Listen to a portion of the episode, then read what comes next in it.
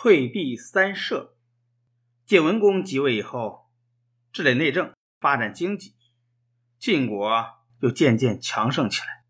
这时候，逃往郑国的周朝天子周襄王派人到晋国讨救兵。原来，周襄王有个异母兄弟叫太叔代，太叔代联合了一些大臣，向敌国借兵，夺取了周襄王的王位。晋文公马上发兵攻打敌人，敌人大败。晋文公又杀了太叔代和拥护他的一帮人，护送天子重返京城。过了两年，宋襄公的儿子宋成公又来晋国求救，说楚国派大将程德臣率领楚、陈、蔡、郑、徐五国兵马攻打宋国，大臣们都同意出兵救援宋国。扶助有困难的国家，以便建立霸业。晋文公知道，要拥有中原霸主的地位，就得打败楚国。他便组建了三路大军，浩浩荡荡的去救援宋国。公元前六百三十二年，晋军先后攻克了归附楚国的曹国和魏国，俘虏了两国国君。楚成王。并没有同晋文公交战，听到晋国出兵，立刻下令派大将程德臣退兵。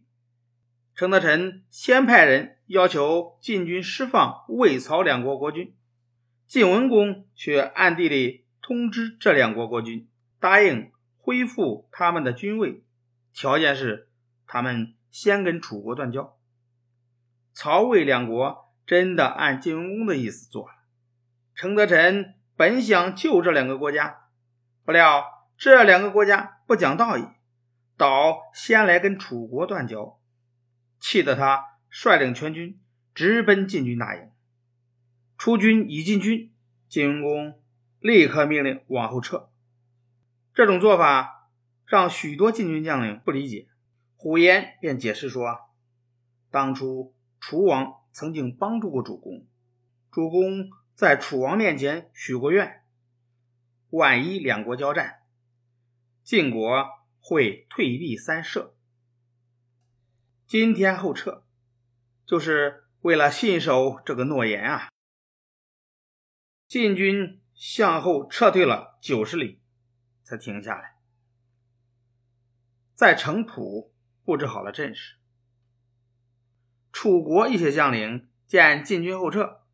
想停止追击，可是程德臣不肯作罢，一口气追到了城濮，跟晋军对视起来。大战刚一展开，晋国的将领便用两面大旗指挥队伍向后败退，他们还在战车后面拖着树枝，使地上扬起一阵阵的尘土。程德臣一向骄傲自大。看到晋军十分慌乱，便不顾一切地指挥军队直追上去。晋军早就设好了埋伏，晋军的中军精锐猛冲过来，把程德臣的军队一分为二。原来假装败退的晋军又回过头来，前后夹击，把楚军杀得一败涂地。晋文公连忙下令，吩咐将士们不要追杀，把楚军赶跑就是了。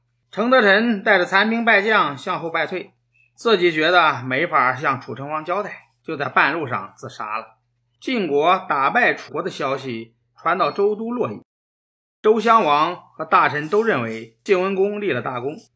晋文公趁机约了各国诸侯，开了个大会，订立了盟约。